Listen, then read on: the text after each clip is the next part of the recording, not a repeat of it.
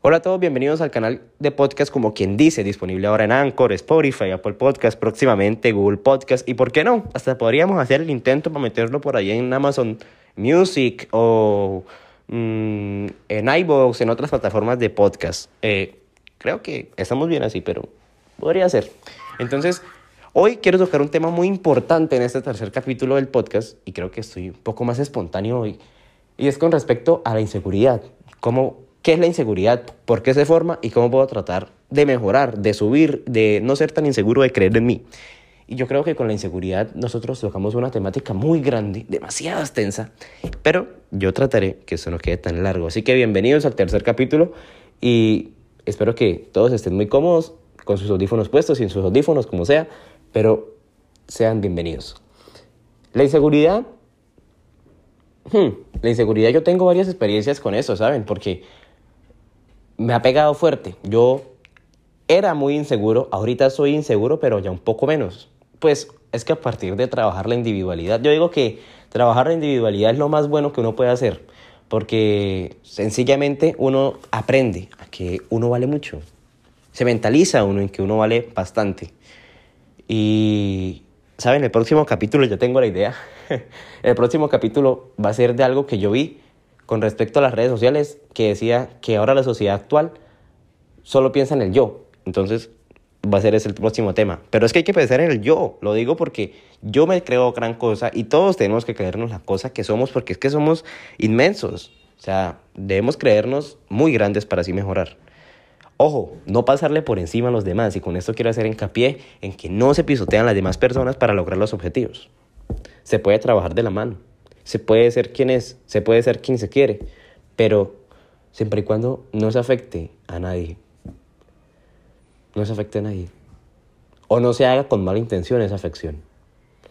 Entonces, la inseguridad, ¿qué es? La inseguridad es el miedo a lo que yo tengo por hacer. O sea, que yo pienso que todo me va a quedar mal, que yo pienso que todo lo voy a hacer mal, que yo pienso que siempre me van a caer encima, que yo pienso que, bueno, yo hice algo y de repente yo digo, uy, pero esto sí quedaría bien. Y me pongo a pensar, y como soy inseguro, yo espero que me dice la sociedad.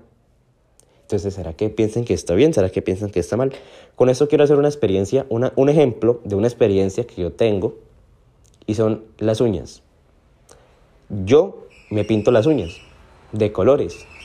Comencé a hacer eso porque mis uñas vivían en mi boca siempre, mis manos, pues mis dedos, y las uñas vivían súper feas. Entonces me las pinté un día de negro, obvio, pedí permiso, me las pinté de negro y para ver si crecían, ¿cierto?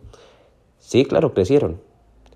Pero tuve que romper una mega barrera entre mi yo y la sociedad. Mi yo interior y la sociedad. ¿Por qué? Pues claro, es algo en lo que uno... Imagínense una persona insegura, ¿sí? Que de repente se pintó las uñas y salió a la calle.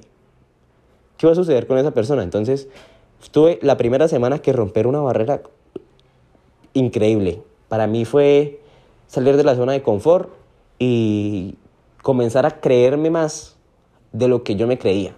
No más que nadie, más de lo que yo me creía. Porque es que si yo me creo más que nadie, no estoy haciendo las cosas bien. Eso es envidia. Eso es envidia. Yo creo que yo estaba haciendo las cosas bien, creí que estaba haciendo las cosas bien y sí las estaba haciendo bien porque me ha ayudado mucho eso. A este momento las tengo pintadas de azul. Todas, las 10 de las manos, todas las dos manos. Y es que no estoy diciendo, ay, váyanse y píntense las uñas, que eso les ayuda. No, sino que son maneras en las que uno puede trabajar en uno, trabajar en uno, darse cuenta que uno puede ser más seguro de lo que cree. También tengo una experiencia, un ejemplo de una profe, mi profe favorita, que me, me regaló un libro, que lo estoy leyendo, por cierto, si la profe llegara a escuchar este podcast, que quizá puede pasar, la profe Mayra, la quiero muchísimo, eh, me dijo una vez, ¿sabe Carlos? Yo veo que usted es muy inseguro. Y eso fue, eso fue este año, hace poquito, hace como unos cinco meses. ¿Sabe Carlos? Yo veo que usted es muy inseguro. Entonces, ¿por qué? Bueno, yo veo que usted es muy inseguro porque me hace más de la cuenta en las tareas de sociales. Bueno, sí, me encantan las sociales, la historia, la geografía, la política, pero sí hacía más de la cuenta. No me daba cuenta, pero sí, me pasaba de raya. Y yo, me, me, decían, hey, hizo la tarea. Y yo, sí, brother, vea. Y eran muchas páginas de, de, escriba y escriba y escriba. Y me quemaba mucho tiempo haciendo esa tarea nada más. Sí, yo quería aprender y aprender y aprender. Pero el miedo mío era que me dijeran, hey, le faltó algo. Y no solo en esa materia, sino en todas. Sino que esa fue la única profe que me dijo la verdad. Entonces yo creo que uno debe comenzar a hacer lo que se le ordena, a saber escuchar, a saber responder. Porque, por ejemplo, yo leía la guía, respondía, pero respondía más de lo que me pedían. Sí, está muy bien saber más, extender el conocimiento, pero no es lo que me están pidiendo. Yo, puedo, yo hubiera podido haber aprendido, pero sin escribirlo en ese cuaderno. Me lo hubiera quedado para mí. Y todo estaba ahí, todo estaba ahí metido. Ese cuaderno, mejor dicho, parece una enciclopedia. Y eso está súper bien. Pero no cuando tiene uno que dejar de hacer unas cosas por hacer otras, creyendo que nos van a quedar mal. Las cosas que uno hace tienen que hacerse con el mayor amor y con el mayor empeño. Y mentalizarse en que no todo puede quedar perfecto. Algunas cosas van a quedar mal, quiéralo o no. Y lo digo porque en todo ese poco de texto habían cosas que de pronto ni siquiera venían al tema. Entonces, vea, esto no viene al tema, esto que es aquí. Entonces, eso hace parte de la inseguridad. ¿Y cómo tratarla? Bueno, ahí puse dos ejemplos de cómo tratarla. Uno en el que yo mismo hice, o sea, no lo hice con el fin, pero terminó siendo con ese fin de tratar la inseguridad. Y el segundo ejemplo con alguien que me dijo, alguien que es muy sabio y me dijo, hey, estás haciendo esto mal, mejora, piensa en ti, priorízate, priorízate, priorízate. Y priorizarse es tan bueno que yo digo, Dios, a estos momentos sigo priorizándome. Y me parece muy chévere eso. Porque yo soy el proyecto más bueno que hay. O sea, en todos mis proyectos, yo soy el proyecto más bueno, el más importante. Sin mí no se puede hacer nada. O sea, sin mí, ¿qué proyecto mío se puede ejecutar? Ninguno. Ninguno. Y así. Importo el... ¿Importo? Sí. ¿Quién? El yo. El yo es el que importa. No sobre los demás, sobre mí mismo. Y lo bonito de aprender a trabajar en mí mismo es que puedo conocer tantas cosas sobre mí que yo no conocía siquiera. Entonces, la inseguridad ya sabemos qué es. Ejemplifiqué dos veces. Ahora, ¿cómo tratarla? ¿Cómo revertirla? Yo creo que puede uno revertir la inseguridad trabajando en sí mismo, como ya lo dije. Y con ese trabajar en sí mismo es que a pesar de que los demás opinen, uno se debe crear una barrera muy, muy gruesa. Esa barrera que yo rompí era la barrera de inseguridad. Pero uno debe crear una barrera de seguridad, una pared de seguridad que no tumbe nada ni nadie. Porque si yo creo mi pared de seguridad, fue porque tuve que derrumbar la insegura, ¿cierto?